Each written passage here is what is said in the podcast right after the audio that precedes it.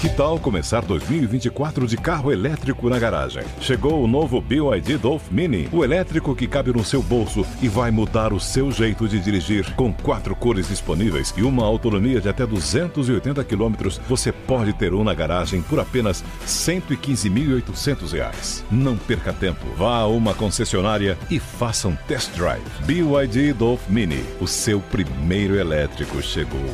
No trânsito, escolha a vida. Lucky Land Casino asking people what's the weirdest place you've gotten lucky? Lucky? In line at the deli, I guess? Aha, in my dentist's office.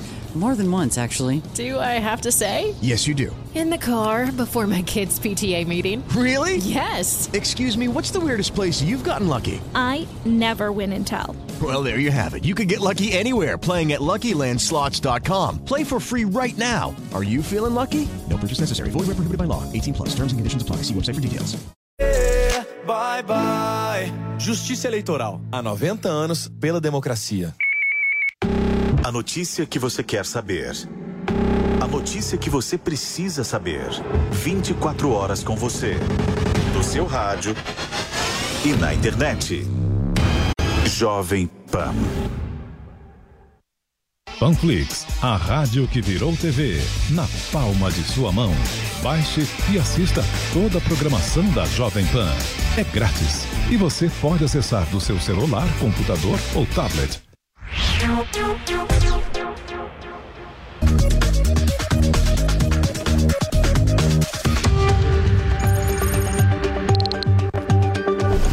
Direto de Brasília.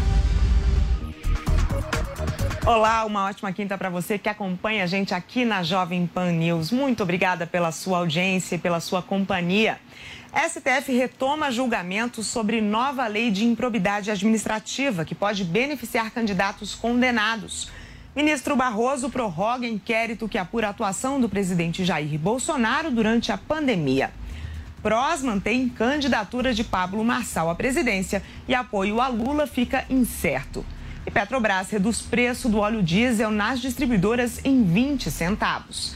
Além disso, o Banco Central sinaliza que alta na taxa de juros deve continuar.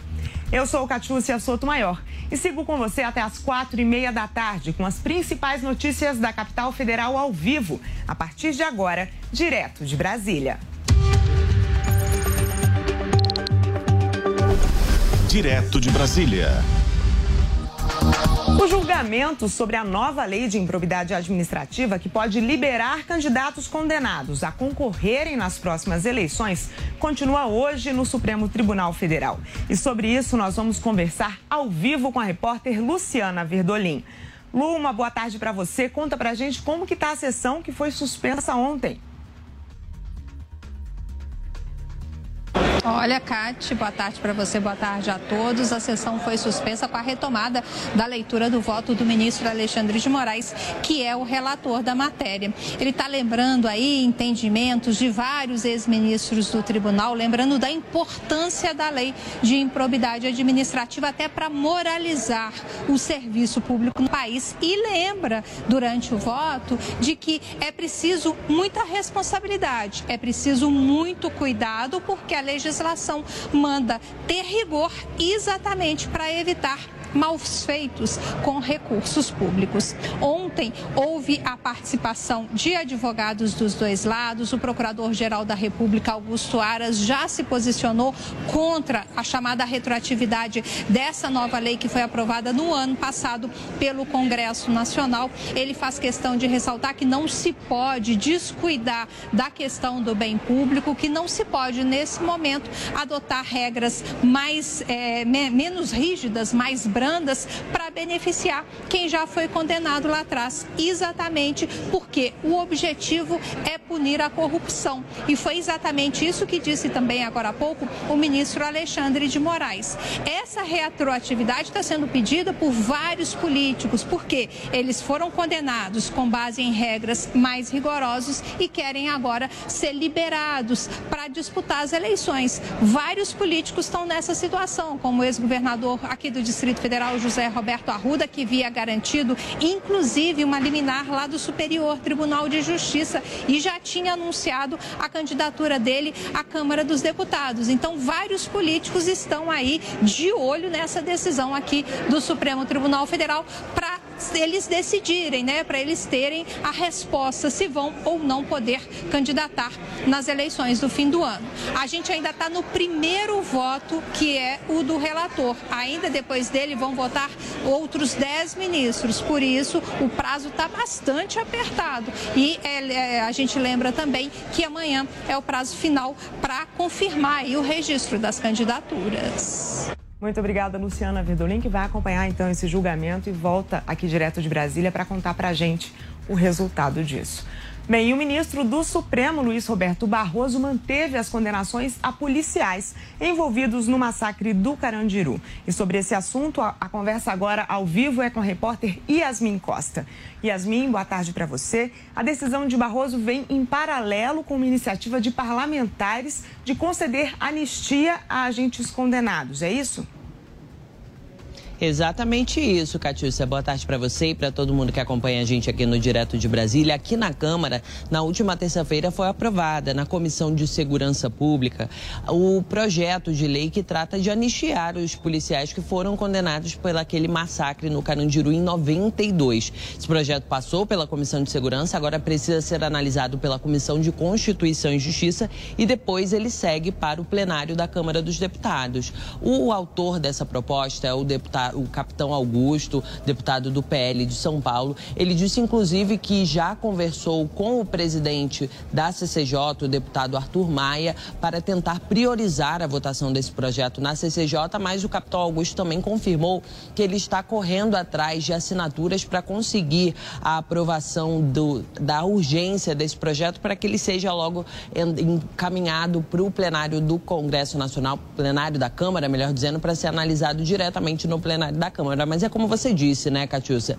Esse processo tramitando, esse projeto tramitando aqui na Câmara dos Deputados, corre em paralelo com essa decisão do Supremo Tribunal Federal. O ministro Luiz Roberto Barroso manteve essa condenação dos policiais, porque o que acontece é o seguinte: na época do fato, em 92, esses policiais foram condenados pelo Tribunal do Júri, apenas que variam de 48 a 624 anos. Aí, em 2018, 2018, o Tribunal de Justiça do Estado de São Paulo, ele anulou essa condenação dos policiais, alegando que o que estava ali no processo, todos os autos, todas as informações que estavam nos autos do processo não determinavam essa condenação. Só que em 2021, o Superior Tribunal de Justiça reestabeleceu essa condenação. E é justamente sobre essa, esse reestabelecimento da condenação que os advogados desses 73 policiais recorreram lá no Supremo Tribunal Federal pedindo,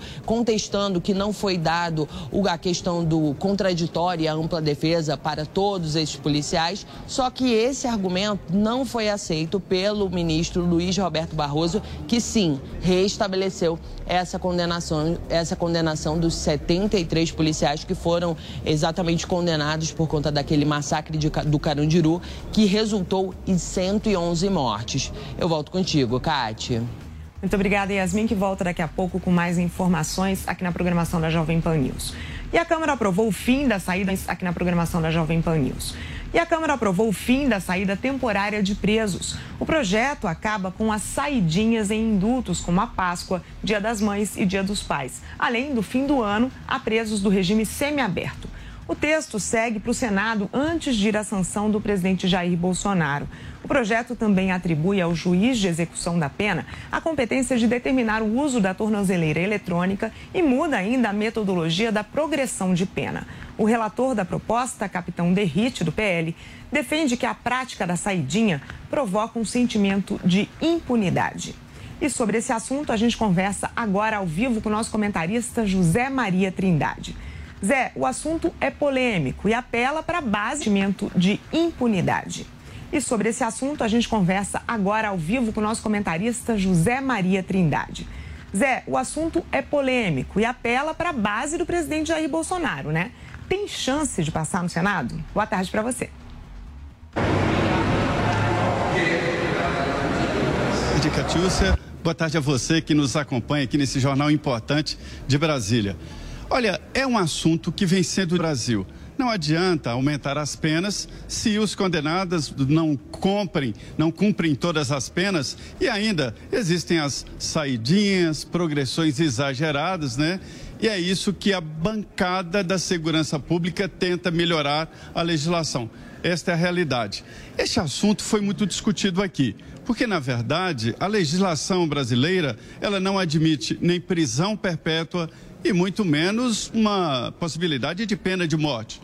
Então, num determinado momento, quem foi condenado cumpriu pena vai se encontrar com a sociedade.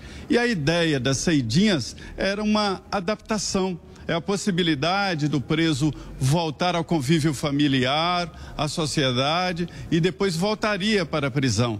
Mas nesse caso haveria, como, eh, como está nos Estados Unidos, né, a necessidade de um corpo do governo para controlar esses presos em saída temporária. E aqui não, não havia esse controle e não há esse controle. E aí os presos saem até cometem outros crimes e voltam. E alguns nem voltam. Esse foi o grande debate. E a bancada, ironicamente chamada aqui de bancada da bala, a bancada da segurança pública, aumentou muito na última eleição. Então é por isso que agora ela está mais forte e coloca assuntos assim em debate, como anistia aos policiais que participaram daquela operação no Carandiru e também esse corte nas saidinhas, né, e recrudescimento nas possibilidades de redução de pena. Você mencionou isso do Carandiru. Qual que é a sua análise, então, sobre a questão é, do, dos parlamentares que deram essa anistia e a decisão do Supremo de manter as condenações? É, não pode transformar esse assunto num cabo de guerra entre o Congresso Nacional e a área jurídica, o Supremo Tribunal Federal. A decisão do ministro eh, Barroso foi no sentido de que o assunto ainda não está concluído na primeira instância. Mas aqui, deputados aqui decidiram usar politicamente essa decisão e dizem o seguinte: é preciso apressar logo esse processo. Esse projeto de anistia, ele é muito complexo e terá dificuldades para ser votado aqui no Congresso Nacional. Afinal, anistia é para casos extremos, porque isso pode funcionar como um efeito de incentivar novos crimes. E veja que há até uma incoerência entre a aprovação do fim de saidinha, de fim de progressão e essa possibilidade de anistia. Mas existem, Catiúcia, vários projetos de anistias aqui no Congresso Nacional, inclusive de movimentos grevistas, de policiais, e, enfim, outras anistias, e todas elas enfrentam dificuldades de votação por aqui. Ainda falta a Comissão de Constituição e Justiça e, de, e depois o plenário principal da Câmara. Muito obrigada, Zé Maria. Você volta daqui a pouco com mais informações exclusivas aqui direto de Brasília. E o presidente Jair Bolsonaro sanciona daqui a pouco o piso da enfermagem em uma cerimônia no Palácio do Planalto. E sobre isso a gente conversa agora ao vivo com o repórter Bruno Pinheiro. Bruno, qual que é a importância desse projeto que vai começar a valer, né? Boa tarde.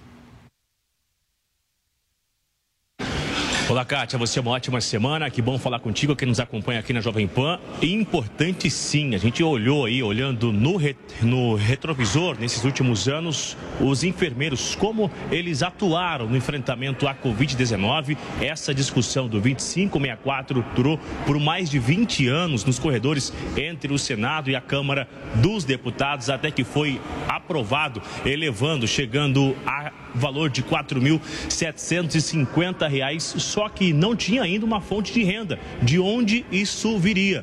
Acabou sendo aprovado novamente e agora sim já foi sinalizado de onde vai vir esse recurso. Com essa segurança financeira, então isso foi agendado. Será sancionado hoje, 5 da tarde, aqui no Palácio do Planalto. Representantes, diversos é, enfermeiros, diversas lideranças que estiveram envolvidos diretamente durante toda essa ginástica, essa discussão, tentando chamar a atenção de autoridades, já estão chegando, já estão aqui para de fato acompanhar esta cerimônia que é importante. Qual era o receio em, em relação a isso, Cate? Diversos hospitais, os estados, os municípios estavam alegando que não conseguiria, que não existiria esse orçamento para de fato arcar com essa responsabilidade. E aí foi feito essa articulação, agora sim, com essa amarração jurídica vai ser sancionado. A gente vai então aguardar se o evento será autorizado a acompanhar o registro, enfim,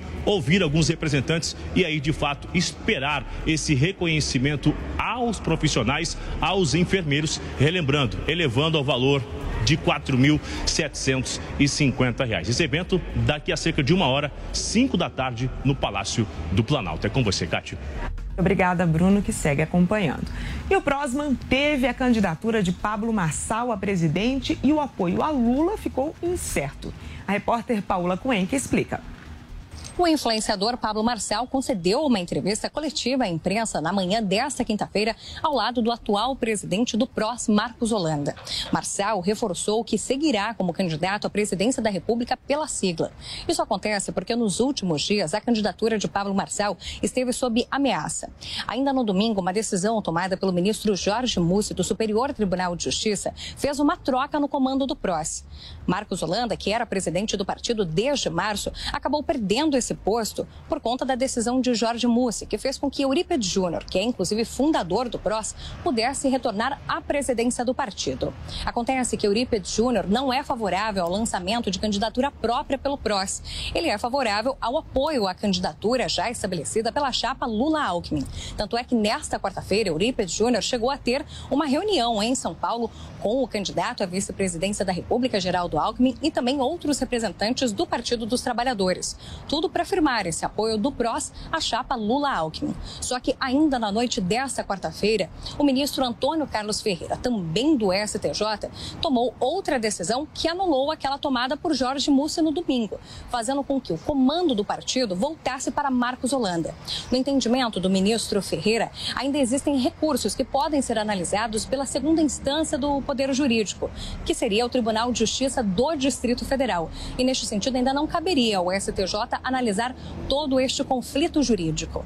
Então, Marcos Holanda, ao lado de Pablo Marçal, deu a entrevista coletiva à imprensa na manhã desta quinta-feira, inclusive disse não acreditar que o TJDF possa tomar alguma decisão até o dia 15, o último dia para registro de candidaturas, junto ao Tribunal Superior Eleitoral, que possa causar mais um revés no comando do PROS, porque, na visão de Holanda, isso geraria uma instabilidade ainda maior do que a já vivenciada nestes últimos dias. Pablo Marçal ainda disse nessa nessa entrevista coletiva à imprensa que foi o ex-presidente Lula que tentou roubar a candidatura dele diante de todos esses últimos movimentos. Diz Marcial que Lula estaria tão desesperado que estava em busca dos poucos segundos de propaganda de TV e rádio que estão disponíveis para ele, Pablo Marçal, enquanto candidato à presidência da República pelo PROS. Marcel ainda disse ter recebido telefonemas de Luciano Bivar, do União Brasil, para ser candidato à vice-presidência da República em uma chapa junto com a senadora Soraya Tronic e também também recebeu ligações da presidente do Podemos, Renata Abreu, mas que ele seguirá com a sua candidatura pelo PROS. De Brasília, Paola Cuenca. E o Congresso aprovou uma medida provisória que altera regras do Vale Alimentação e regulamenta o home office. O texto autoriza o saque do saldo do benefício após 60 dias. O relator Flávio Bolsonaro prevê veto do dispositivo. O senador argumenta que os valores podem ser vistos pela Receita como parte do salário e, portanto, passíveis de tributação. A Associação de Bares e Restaurantes disse que a medida é um risco para o setor. O presidente Jair Bolsonaro sancionou a medida provisória que libera o consignado a beneficiários do Auxílio Brasil. O texto aprovado pelo Congresso autoriza empréstimos até o limite de 40% do valor recebido e também libera esse tipo de crédito a quem recebe o benefício de prestação continuada. Com isso, os beneficiários do programa poderão autorizar a União a descontar dos repasses os valores de empréstimos ou financiamento. A nova lei também amplia o teto da renda de aposentado, que pode ser usada nessa modalidade de crédito. E o ministro Luiz Roberto Barroso prorrogou o inquérito sobre a condução de Jair Bolsonaro na pandemia. Sobre isso, a gente volta a conversar com a repórter Luciana Verdolim. Lu, Barroso atendeu a um pedido da Polícia Federal? É, Kátia, a Polícia Federal fez esse pedido de prorrogação do prazo que já estava vencendo ao Supremo Tribunal Federal. Por quê? Porque está analisando aí pedidos de indiciamento do presidente Jair Bolsonaro, filhos, aliados do presidente Jair Bolsonaro, parlamentares e também é, ministros aqui do governo federal. A Polícia Federal pediu, inclusive, que o Senado compartilhasse as informações relativas à comissão parlamentar de inquérito. Barroso, no entanto, disse que, pelas informações que ele tem, essas informações já foram compartilhadas. O mesmo entendimento tem o Senado. Só para a gente ter uma ideia, são 1.288 páginas que é, saíram do relatório final da CPI da Covid lá do Senado Federal. Foram mais de 50 depoimentos, 60 reuniões e 251 quebras de sigilo, pedidos de quebra de sigilo. Por isso, a Polícia Federal avalia que é preciso um tempo maior para analisar todo esse material. A Procuradoria-Geral da República já pediu o arquivamento de pedidos de indiciamento contra o presidente Jair Bolsonaro. Mesmo assim, entendeu que esse pedido de um novo prazo da Polícia Federal é legal, deveria ser concedido e recomendou um prazo, inclusive, maior, 90 dias. Barroso concedeu apenas dois meses. O que, que a CPI entendeu? Chegou à conclusão de que a postura do presidente Jair Bolsonaro à frente do governo federal diante aí da pandemia da Covid-19 teria dificultado o enfrentamento à doença e teria provocado também a morte de milhares de brasileiros. E é essa avaliação que a Polícia Federal está fazendo se o processo deve ou não prosseguir. Muito obrigada, Luciana Verdolim, que volta a qualquer momento aqui na programação da Jovem Pan News. E o Banco Central elevou a taxa básica de juros em 0,50 ponto percentual e a Selic chega a 13,75% ao ano. Esse é o maior patamar desde o final de 2016. O aumento veio dentro do esperado pelo mercado e é o 12 segundo do atual ciclo de reajustes. O Copom sinalizou que essa onda de altas ainda não terminou. Lembrando que aumentar a taxa de juros é uma estratégia para controlar a inflação. Em busca de apoio, o presidente Jair Bolsonaro se reuniu com representantes do agronegócio. Quem conta pra gente é Bruno Pinheiro. O encontro foi no Palácio da Alvorada e reuniu lideranças políticas, ministros, senadores e representantes do agronegócio.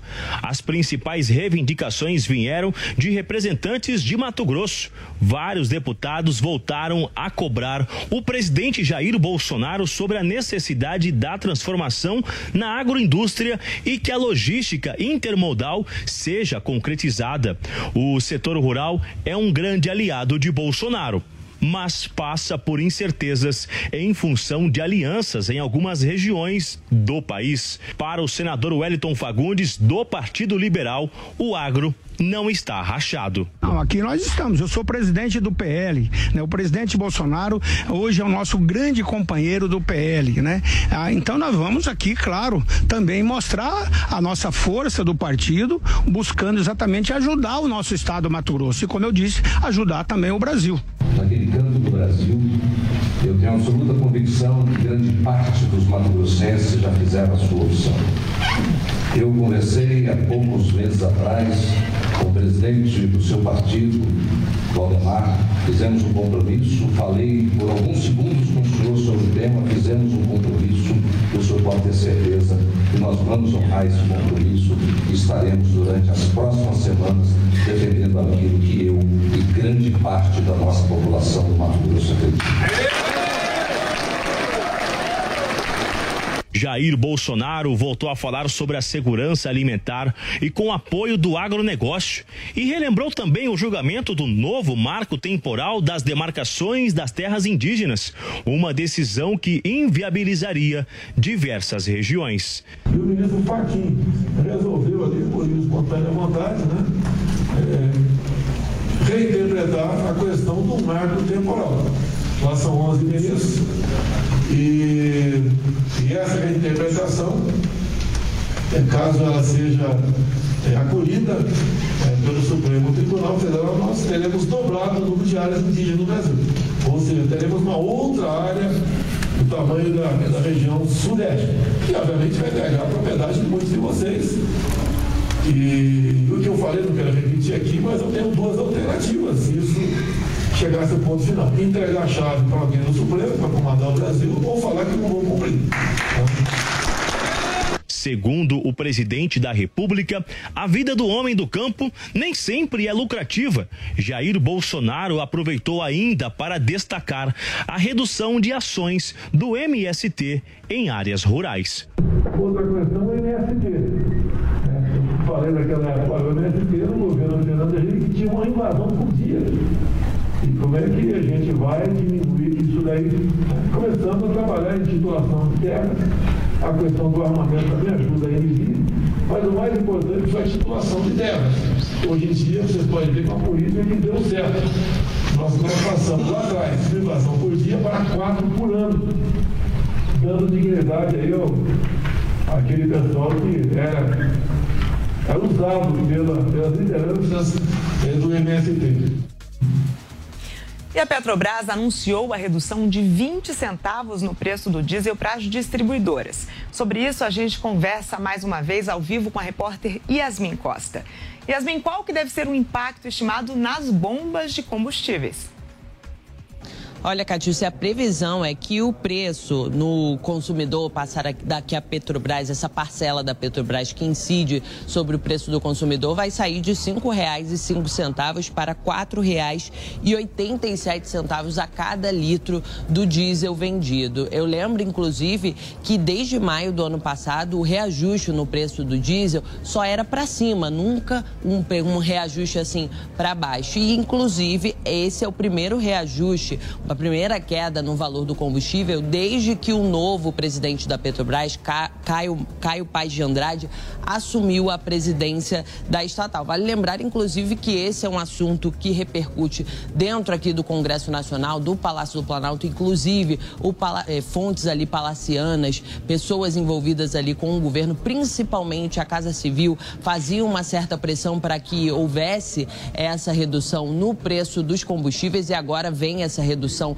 na sequência da redução do preço da gasolina, agora vem essa redução no preço do diesel e nas últimas semanas o que a Petrobras alega? Que nas últimas semanas a cotação do barril do petróleo no mercado internacional teve uma queda e por isso houve essa redução, houve essa possibilidade de redução aqui no Brasil. Inclusive a Petrobras emitiu uma nota falando sobre esse assunto que eu vou ler um pedacinho aqui, viu, Kate? Ela afirma o seguinte, abre aspas, é coerente com a prática de preços da Petrobras que busca o equilíbrio dos seus preços com o mercado global, mas sem o repasse para o preço interno da volatilidade conjuntural das cotações internacionais e da taxa de câmbio. Ou seja, o mercado internacional, que é uma política que influencia aqui no país, vai realmente ajudar na redução agora do preço do diesel. Eu volto com você, Kátia.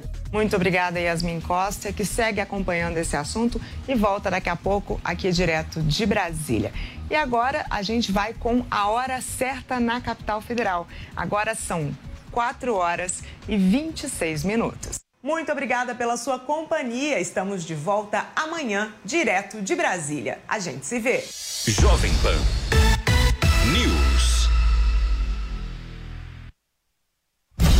O maior evento esportivo do mundo.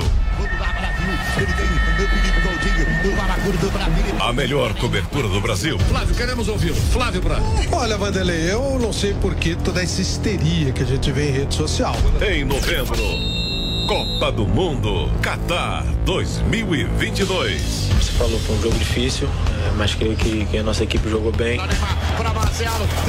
E a equipe imbatível da Jovem Pan entra em campo.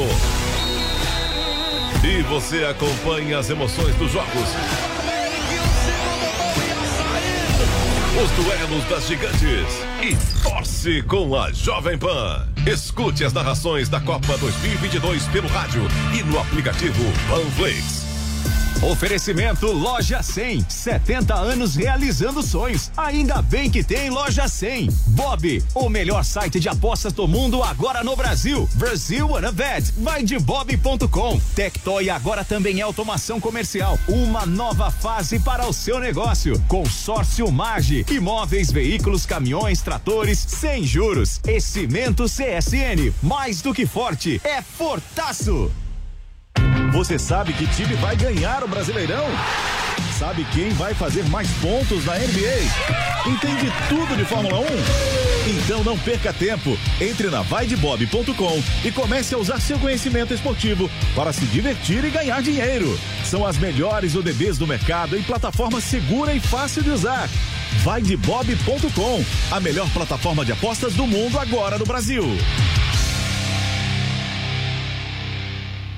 Você sabia que a TIM é parceira do projeto Mulheres Positivas? Todas as clientes TIM têm acesso gratuito ao aplicativo para poderem se desenvolver profissionalmente, com cursos de diversas áreas, encontrar vagas de emprego e ainda ficar perto de onde elas sonham chegar. E sua empresa pode ajudá-las a crescer ainda mais. Seja também um parceiro e ajude a valorizar o talento de muitas mulheres. Baixe o app Mulheres Positivas para saber mais e venha fazer parte desse movimento. Junho é mês de. Você pensou em festa junina, eu sei, mas também terá festa de aniversário da New Cursos.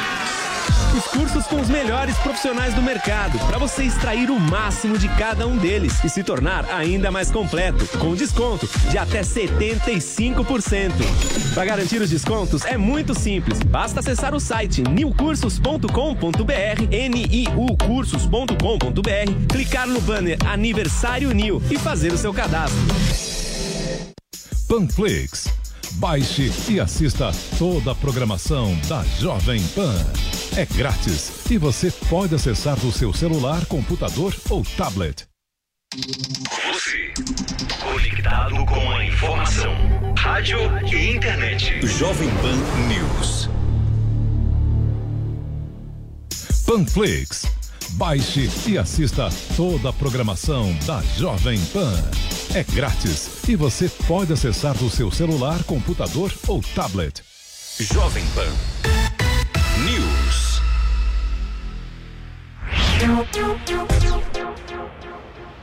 não reflete necessariamente a opinião do Grupo Jovem Pan de Comunicação. Realização Jovem Pan News.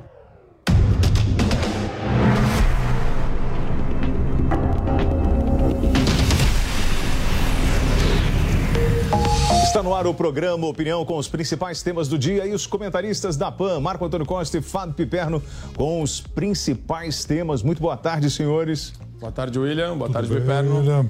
Senhores, a Câmara dos Deputados aprovou um projeto de lei que acaba com as saídas temporárias dos presos, as populares saidinhas. O texto segue para o Senado. A lei atual permite até cinco saídas por ano, com duração de até cinco dias cada. Para receber o benefício, os detentos devem ter bom comportamento e já ter cumprido parte da pena. Desde 2019, os condenados por crimes hediondos como morte não têm mais direito às saidinhas. Marco Antônio, você acredita que essa, na verdade, é uma medida muito mais eleitoreira que agrada a uma narrativa? Porque, no fato, é que as pessoas que são colocadas em liberdade na saidinha, elas já estão no semiaberto. Elas já têm acesso à rua. Na verdade, William, aqui a gente tem. Boa tarde de novo a Boa todos, a audiência da Jovem Pan. Na verdade, você tem um problema muito sério com relação à saidinha, que você é é algo surreal. Se você parar para pensar em termos de. é, você já tem a progressão de regimes, que é um absurdo. Pessoa cumprir um sexto da pena já progride, consegue sair do regime fechado para o regime semiaberto. E você ainda dá um benefício a mais para uma pessoa que foi encarcerada por ter cometido um crime, isso daí não é uma legislação séria. né? Gera aquela sensação de impunidade. Todos os brasileiros concordam com a medida dessa, ela tem sim um clamor popular muito forte, porque essa é a grande crítica ao nosso sistema penal e processual penal. Você não pode trabalhar com a premissa de que, porque temos problemas nas, nos cárceres, nas cadeias, no sistema prisional, temos que abrandar de alguma forma a legislação ou alguns atributos concedidos aos presidiários. o correto é, e no meu entender, deveria ser cumprido. A gente tinha que acabar com esse regime de progressão do jeito que ele está. Ele tinha que ser uma progressão é, próxima de zero, com características que não tem absolutamente nada de conferir em baseada, conferir de maneira ampla uma progressão para os presidiários. Você tinha que ter um cumprimento mais rigoroso da pena. É isso que o brasileiro quer, porque a única forma de você dissuadir o criminoso é oferecendo, né, em contrapartida ao crime, um regime fechado de anos na cadeia. Então, você gera um benefício, não estou nem aqui só falando da saidinha, estou falando da progressão, né? Você gera um benefício que é terrível. Ele já faz o cálculo. Ah, esse crime aqui, 20 anos é a máxima, mas eu fico só 3 e está tudo bem. Estou falando aqui de homicídio. Sim, Marco, o Piperno, vamos lá. Quando a gente fala da saidinha, é, e, e, muitos falam assim, ah, eles saem e não voltam. Vamos a quem tem direito a este benefício. Presos do regime semiaberto, que já cumpriram o mínimo um sexto da pena, se for primário, e um quarto se for reincidente. Ou seja, ele já vai para a rua para poder trabalhar. Isso não faz parte de um processo de ressocialização deste preso? Esse tipo de cancelamento de saidinha não é muito mais um discurso do que trazer um, resultado efetivo?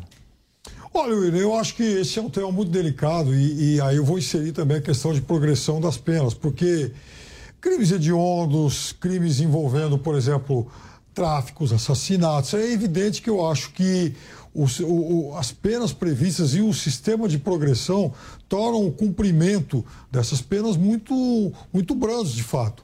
E eu acho que a saidinha, por exemplo, ela poderia funcionar como um aquecimento para um preso, para um detento, para quem esteja cumprindo pena, é, no momento já mais próximo da, do, do, enfim, do cumprimento total, da extinção da sua pena, no momento em que ele vai ser colocado em liberdade.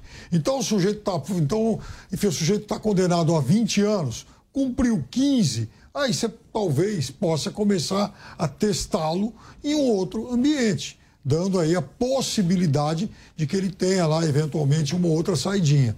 Mas veja, isso beneficiaria só alguém que já cumpriu praticamente a totalidade da sua pena. De fato, da forma como a questão se coloca hoje, as penas acabam sendo excessivamente brandas, até mesmo para quem cometeu crimes muito graves, muito sérios. Veja, um sujeito que acabou roubando um carro, ele não pode ter o mesmo, o mesmo sistema de progressão de pena para aquele assassino que matou 30 pessoas. Então, dizer que ah, cumprir um sexto já pode começar a ter esse tipo de vantagem, esse tipo de benefício, eu acho que fazer isso de uma forma horizontal está totalmente errado. Eu acho que deveria sim, a gente deveria ter é, escalões intermediários e, e, e, penas de fato com é, encarceramento mesmo, quase que na totalidade da pena para quem cometeu crimes mais sérios. Agora, vamos, vamos problematizar um pouco aqui, que essa questão é importante. Primeiro, tem que parabenizar o capitão Derrite, que foi o deputado federal que conseguiu essa aprovação, ele que articulou, né, que ajudou a, a, a propor lá com os apensos, é, inclusive, a proposta original continha ainda uma saída por ano, ele reduziu a zero. Então, quer dizer, todos os aplausos a ele e que isso siga o seu transcurso, o seu caminho no Senado e seja sancionado pelo presidente o quanto antes. Isso já está. É, estamos torcendo para que isso aconteça de maneira célere. Ponto. Agora, os debates sérios com relação a esse regime de progressão, a progressão de regime de penas, a gente tem que enfrentar. E o grande problema, meu caro William, é que a esquerda no Brasil se tornou uma espécie de protetora dos criminosos e dos bandidos. A esquerda, por meio dessa mentalidade Foucaultiana e marxista de querer falar tudo que ah, o bandido é vítima da sociedade, este é o ponto que nós temos que enfrentar agora em ambientes acadêmicos sérios. Ambientes acadêmicos que ficam apregoando essa manifestação esdrúxula de que o bandido é vítima da sociedade. Não se combate criminalidade com punições duras. É aí que aperta o calo da esquerda, porque eles têm um problema muito sério com isso. Tem inclusive projeto de lei de deputado é deputada, que quer regularizar né, furto. Né, quer colocar que furto pode acontecer se for por uma finalidade específica lá do bandido. Quer dizer, a gente está num mundo muito estranho, Tá. onde Então- normalizar a- a- o bandido e o Brasil vive um índice de homicídios altíssimo, mesmo com a redução nos últimos três anos, a gente tem um índice de homicídios que nos coloca na, numa das piores posições do mundo em termos de segurança pública. Bom, vamos lá. é, Vamos trazer um pouco mais de tempero para cá.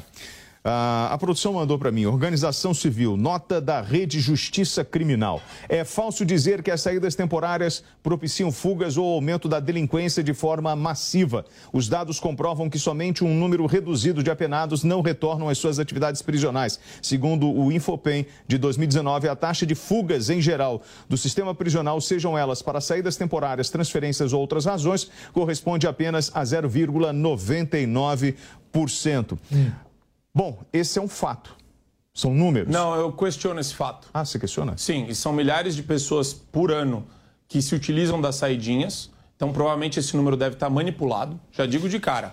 Depois eu pego o número aqui, mas eu sei que são milhares, milhares de presidiários, Que milhares não de pessoas retornam. condenadas. É, isso é do Ministério da não Justiça, retornam. tá, Marco? Não, mas o número deve ter algum porém aí, porque Ah. a gente está falando de milhares de pessoas. Sim, tá bom. Então, é, que a gente fala o número absoluto. Vamos falar assim, número absoluto. 1% de 300 mil são quantos? 3 mil. Você tá, você tá, você, você- você se sente bem sabendo que tem 3 mil pessoas só no estado de São Paulo? Ah, só no estado de São Paulo. Só lembrando uma coisa para vocês. É, essas pessoas já saem, porque elas estão no semiaberto. Isso. Ponto. Então veja. É, o, o exame, a realização, agora a tramitação obriga essa nova agora que foi para o Senado, ela obriga a realização de exame criminológico. Uma coisa estar no papel, a outra é na prática. Nós temos hoje infraestrutura para realizar esses exames no sistema penitenciário brasileiro, Piperno? Olha, eu não sei, William. Honestamente, eu não sei, mas o que eu sei é o seguinte: é aí vem uma questão conceitual. Eu não sou, eu não sou favorável se eliminar a saidinha. Eu sou favorável a você fazer da saidinha um instrumento de ressocialização na parte final do cumprimento da pena. Então, não faz sentido o sujeito cumprir um sexto e já ter direito a esse tipo, a esse tipo de benefício. Então, é isso que tem que ser muito, eh, muito mais bem tratado e avaliado. É a dosimetria da, dessa, desse, desse tipo de benefício. Não, então, é, falar que vamos fazer um corte, vamos acabar com isso, é também um equívoco, é um equívoco demagógico, é jogar para a torcida. Demagógico? É, é um equívoco Pera, demagógico. não, só uma é pergunta. torcida. Só uma pergunta. Ah. Você, dono de uma empresa, você contrataria um ex-presidiário? Um egresso do sistema carcerário? Se ele já Ou você tive- contrataria um trabalhador que está precisando de emprego e que está lutando para fazer o sustento da sua família? Entre os dois, qual você contrataria? É claro que eu contrataria um trabalhador ficha limpa. Agora, Então, Por que pera você toca esse violino Não, demagógico não, não, quando a gente fala de progressão? Não, não. O que eu estou te falando é o seguinte: eu contrataria um trabalhador ficha limpa agora. É. Se tivessem os dois disputando uma mesma vaga. Agora, por que não contratar alguém que já cumpriu pena? Posso fazer uma pergunta para senhores? Os senhores são a favor, então, do quê? Da pena de morte, prisão Não, sou perpétua, do quê?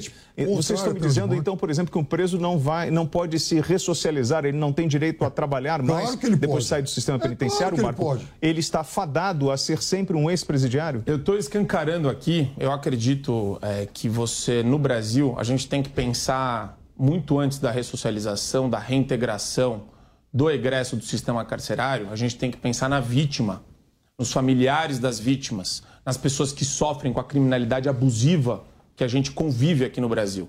Esse é o grande problema do Brasil. Então tenhamos prioridade no debate na pauta de debates públicos, porque senão a gente fica batendo palma para doido dançar aqui. Ninguém está preocupado com reintegração e ressocialização do- de, de- de bandido e de mas gente que foi quem de gente que comete foi presa. crime, ô, Edmundo, não tem direito à saidinha, calma. gente. O meu ponto é, o meu ponto é, a gente tem que trabalhar em questões muito mais sérias a partir de agora. Só que é difícil lutar contra essa hegemonia intelectual que vigiou durante décadas Não, aqui no não, Brasil, não, que gosta de passar a mão na cabeça de É, bandido, deixa falando eu- que é vítima da Deixa eu sociedade. tentar falar um pouco hoje aqui. O, o fato é o seguinte: muitos dos excessos, dos excessos, inclusive em relação ao benefício que a gente Graças vê à hoje, esquerda.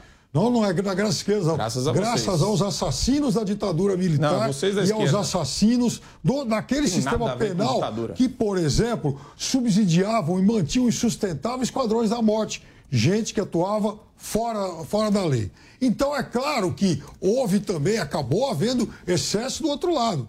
A gente, por exemplo, aqui conhecia figuras como o Capitão Bruno, por exemplo, que era contratado aí, alguém que foi da polícia e que mais tarde era contratado, inclusive, por comerciantes de algumas regiões aqui de São Paulo, para exterminar pessoas que supostamente poderiam Seu ameaçar essas proporção, comunidades. Piperno, tá faltando então, proporção no seu É a mesma coisa, é o mesmo princípio de gente que tolerava e tentou no Congresso legalizar milícias. Ah, ou seja, vamos contratar esses caras porque eles podem nos proteger da criminalidade organizada, sendo que não se falava que, nesse sentido, você estava exatamente estabelecendo um outro tipo de criminalidade.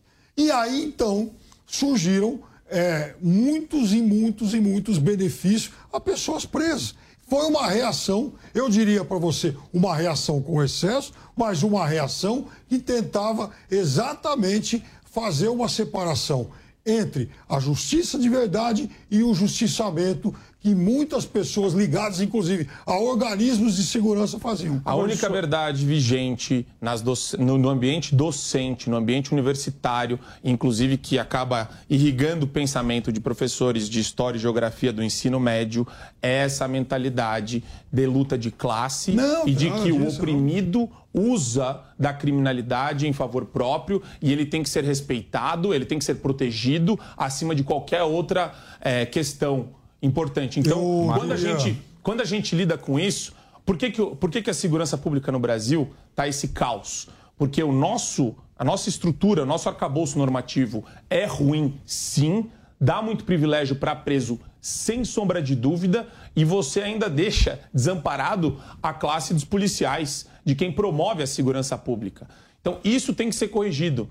E agora a gente está começando a fazer Eu isso. queria dizer o seguinte, Agora são anos para desintoxicação desse os, ambiente. Os policiais, eles geralmente são muito mal pagos, isso é um problema histórico, né? isso vem lá de trás, isso é algo que o Brasil tem que corrigir sim o quanto antes. Os policiais trabalham muito e ganham pouco. O que não tem rigorosamente nada a ver com a questão do cumprimento de pena. Esses relaxamentos, esses benefícios, eles são sim excessivos. Pessoas, por exemplo, que cometeram crimes, crimes hediondos, traficantes, assassinos, eles têm que cumprir as penas com maior rigor. Os benefícios acontecem muito cedo. Agora, não dá para fazer um corte horizontal. Tem muita gente que está presa e que hoje já não representa mais um perigo para a sociedade. Senhores, é, só preciso esclarecer uma coisa. Marco, então aquele que já tomou uma condenação, ele não tem direito a trabalhar mais, na sua opinião, porque os empresários não vão Não contratar é essa isso, eu só quero escancarar a hipocrisia, William. Se você tiver uma empresa e você tem uma vaga, um posto de trabalho, provavelmente você não vai vir com esse discurso para cima de mim falando que você prefere contratar o ex-presidiário. A não ser que, ah, que nem nos filmes que a gente assiste nos Estados Unidos, aquele com Leonardo DiCaprio, que ele falsificava os documentos, que ele falsificava os passaportes, uma série de, eh, uma série de coisas ali. Ele era perseguido pelo Tom Hanks e depois ele foi contratado pela, eu não sei se era a CIA ou FBI, mas em geral, isso é uma grande, isso é uma grande hipocrisia. Virar e falar, somos a favor da ressocialização, mas você, no fundo, nunca vai querer contratar, porque você sabe que tem muita oportunidade eh, de emprego e muita gente precisando que nunca passou pelo sistema carcerário. Agora, isso quer dizer que eu sou contra a ressocialização? Não. Ele que tente. Mas ele tem sim um track record, ele tem uma ficha criminal e provavelmente isso vai, quando apresentado para o empregador, vai ser objeto de ponderação. Eu vou confidenciar uma coisa para os senhores. Já tive dois ex-funcionários que passaram pelo sistema e foram dois excelentes profissionais e nunca interferiu nenhum tipo de coisa em relação a isso. É apenas uma observação quando você Parabéns. questiona Excelente. se contrataria ou não. Tudo bem. O ministro Luiz Roberto Barroso do STF decidiu manter as condenações dos policiais envolvidos no massacre do Carandiru. A rebelião, que completa 30 anos em outubro, resultou em 111 detentos mortos e 73 agentes condenados apenas entre eh, 48 e 624 anos de prisão. Na terça-feira, a Comissão de Segurança Pública da Câmara dos Deputados aprovou um projeto de anistia aos policiais. Decisão correta do ministro? Piperno? Sim, decisão correta do ministro. Anteontem a gente falou muito sobre isso.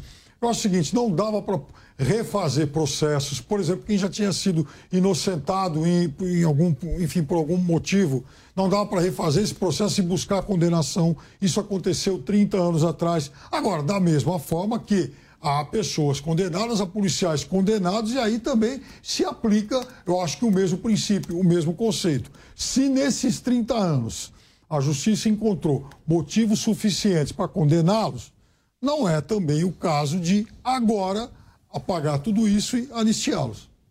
Decisão correta, Marco? Se houver condenação acima da dúvida do, razoável, do, do que é razoavelmente é, aferível aí nesse caso, se você tá, se você tem a, a prova, se você tem as circunstâncias, se você tem todos os elementos para condenar alguém, não tem o que falar, tá correto. Agora, de novo, é um caso concreto, muito complexo, que envolve é, 111 mortes, sem dúvida, a gente falou disso no programa passado. É uma tragédia do ponto de vista é, político para a pessoa que organizou essa entrada, que organizou ah, essa operação. E você tem também um problema de eventual injustiça com policiais que às vezes não cometeram ilicitudes ou irregularidades e foram apenados. Só que isso vai de caso a caso e deve ser atribuída a pena de caso a caso. É, foi bom. Aí vem a provocação, porque na, no tema anterior o senhor falava sobre as famílias das pessoas que foram vítimas da violência né, por parte dos criminosos. E as famílias daquelas pessoas que foram vítimas é, da ação desses policiais dentro do Carandiru merecem respeito e reparação de danos? Acho que todo mundo que é, sofre com uma injustiça, sofre um crime, é, deve ser respeitado. Isso não muda. De novo, eu estou falando sobre ônus probatório do Estado só. Não tem absolutamente nada a ver com você respeitar é, o brasileiro que sofre com a criminalidade diariamente e tem um problema crônico de arcabouço normativo de legislação penal e processual penal, que é uma porcaria nesse país. De novo, vamos falar de prioridades. A prioridade é mais punição. Nosso país é notoriamente reconhecido não só pelos brasileiros, mas pelo mundo, como um país de impunidade. Não é só para político, para criminoso, para bandido. Esse é o problema. Essa é a prioridade 1, um, 0. É isso que a gente tem que resolver agora. Depois a gente vai se preocupar com ressocialização, porque isso daí, na verdade, já foi a pauta durante 25, 30 anos. E não resolveu, aliás, só piorou. Piperno, nós gastamos algo em torno de 5 mil reais por preso nesse país. O sistema está falido? Só para a gente retomar um pouco o tema anterior e voltar ao Carandiru. William, aí que está o negócio. É, o, o, sistema ele não vai ser melhor caso ele consiga aprender cada vez mais, né? Então, até porque vai, ele vai exatamente esbarrar nessa questão de custo. Não é só isso. O, a questão é você prender com justiça e prender bem. Você não faz muito sentido você prender, por exemplo, alguém que roube um pacote de chocolate no mercado. Como, ah, já teve caso sobre isso que foi parar no STF. E o, que é algo para mim inacreditável, mas teve. Aliás, não faz muito tempo. Inclusive, a, a ministra Rosa Weber, ela acabou, inclusive, condenando uma pessoa em um caso similar a esse aí. Então, esse tipo de, esse tipo de delito ele tem que ser punido, mas ele tem que ser punido de uma outra forma, não mandando o cidadão para cadeia. Da mesma forma que aquele cara que é estuprador, assassino, traficante, ele não pode ir para cadeia e só cumprir um sexto e já começar a ir para casa. E aí sim, esse não pode ser beneficiado pela saidinha. Então, o sistema ele tem que ser depurado. Ele não pode horizontalmente aprovar os mesmos, os mesmos benefícios e, eventualmente, o mesmo rigor para delitos que sejam tão desproporcionais. O que, o que não faz parte da análise do Piperno, e aqui eu quero retomar esse ponto, é nós vivemos num ambiente caótico de segurança pública. A gente precisa, precisa de uma legislação que puna adequadamente as pessoas. A discussão não é sobre a, a discussão não é sobre o pacote de bolacha. A discussão é sobre uh, a live do ministro Luiz Roberto Barroso no ano passado, onde ele acha que traficantes, jovens traficantes, não deveriam ser presos. E essa jurisprudência deveria se tornar o novo entendimento dos tribunais no Brasil. Este é o problema. O problema está nessa mistura bizarra de ativismo judicial com militância política de ministro do Supremo Tribunal Federal que defende ampla e notoriamente a não prisão de bandido, traficante. Inclusive, ele fala: ah, se for é, se, se ele for detido lá com uma trouxinha de 100, 500 gramas, um quilo de, coca... de, de maconha ou alguns gramas de cocaína, sabe? Você está falando de um ministro do Supremo Tribunal Federal defendendo Eu acho que- traficante não seja preso. Traficante isso que daí, preso sempre. Isso daí de maneira ostensiva. E aí que eu falo pro Piperno que a- o ambiente acadêmico bate palma para esse tipo de É, pregação. traficante isso é tem que ser preso loucura. sempre. Isso é loucura. Traficante tem que ser preso sempre. E aí é importante também se avaliar quem é o perfil, também quantidades, idade, porque, por exemplo, um sujeito que está com dois três, dois, três baseados vendendo para alguém, ele está cometendo sim um ato criminoso, mas ele também não é um criminoso do tamanho do coronel que estava no voo da presidência da República que foi preso com 30 quilos de cocaína lá na Espanha. São coisas diferentes e que exigem também Senhores, punições diferentes. E por que, que nós não avançamos com a CPI do crime organizado no Senado ainda, hein? Marco Antônio. Boa pergunta. É, é, a gente perdeu muito tempo com uma CPI que o Piperno ficou aqui do meu lado apoiando por toda a sua extensão. CPI da Covid, que foi aquela palhaçada, aquele festival de palhaço, de trouxa, gastando tempo de senadores e dinheiro público, que não existe, né? Dinheiro do pagador de imposto, com aquele espetáculo bizarro. Quando, na verdade, você tinha que ter CPIs muito mais importantes. E mesmo na CPI da Covid, o que deveria ser averiguado era o consórcio Nordeste. Não foi. Não foram atrás dos verdadeiros crimes de desvio de recursos no ambiente estadual e municipal. CPI da preferiram Covid, preferiram ela- fazer aquele circo ridículo, horrendo, chamando e, e hostilizando cientistas, Então médicos, vamos lá, equipe agora. técnica do a governo. da Covid, ela sim investigou a ação de malandros, a ação de espertalhões, a ação de bandidos, que primeiro tentaram desviar muito dinheiro público, Tanto muitos recursos né? públicos, uma parte dela, porque afinal de Tudo contas, uma parte. Tudo não, mentira. Uma parte arquivado, dela. acabou. Mentira. Não mente. Acabou. Mentira, mentira. Tem muita ação por aí ainda. Agora, aquilo que dizia respeito ao presidente da República foi, de fato, arquivado e a gente já sabe por quê. Você vai fazer Agora, meia-culpa, Piper? Eu quero dizer, Você imagina, vai pedir desculpas não, por ter os- difamado o os presidente da malandros- República?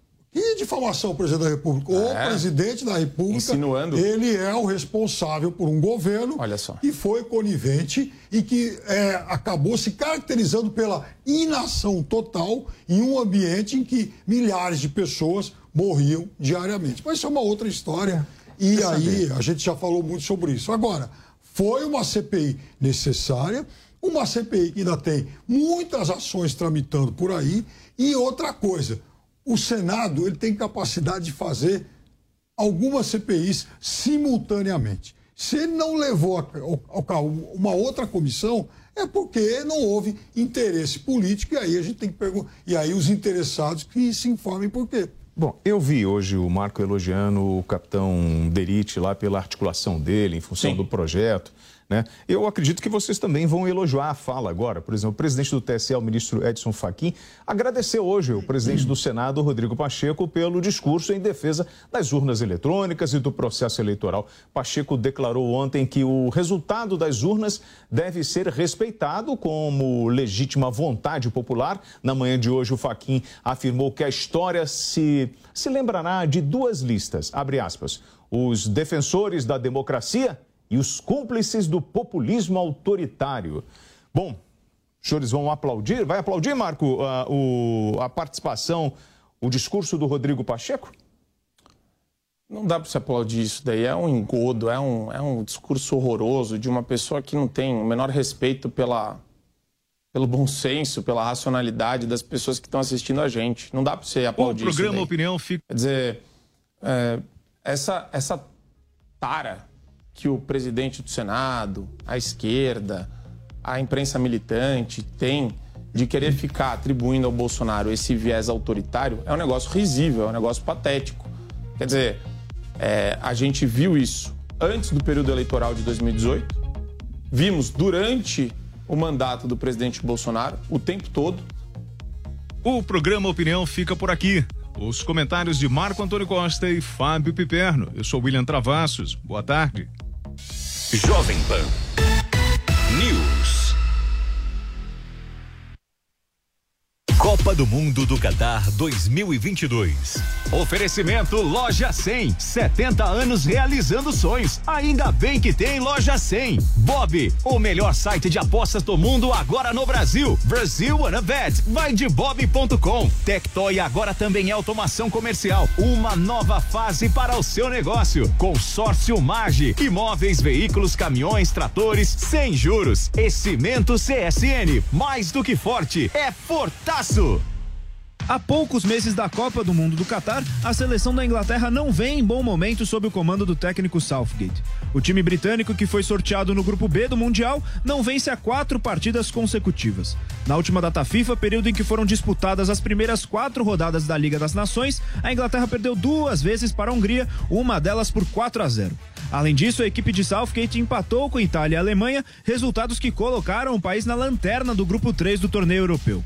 Os ingleses estreiam na Copa do Mundo no dia 21 de novembro contra o Irã. Estados Unidos e País de Gales completam a chave. E todas as informações sobre a Copa do Mundo você acompanha na Jovem Pan Esportes.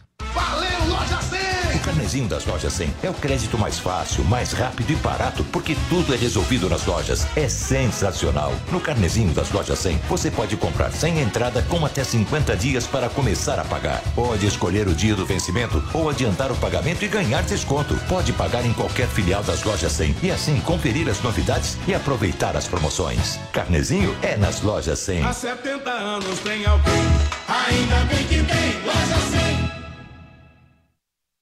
Experimente o polvo à provençal do Rufinos Restaurante.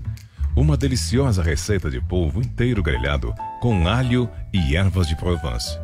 Acompanhe riso al nero de sépia. Para duas pessoas, imperdível. Rufinos Restaurante, no Itaim, Rua Doutor Mário Ferraz 377. Acesse rufinos.com.br.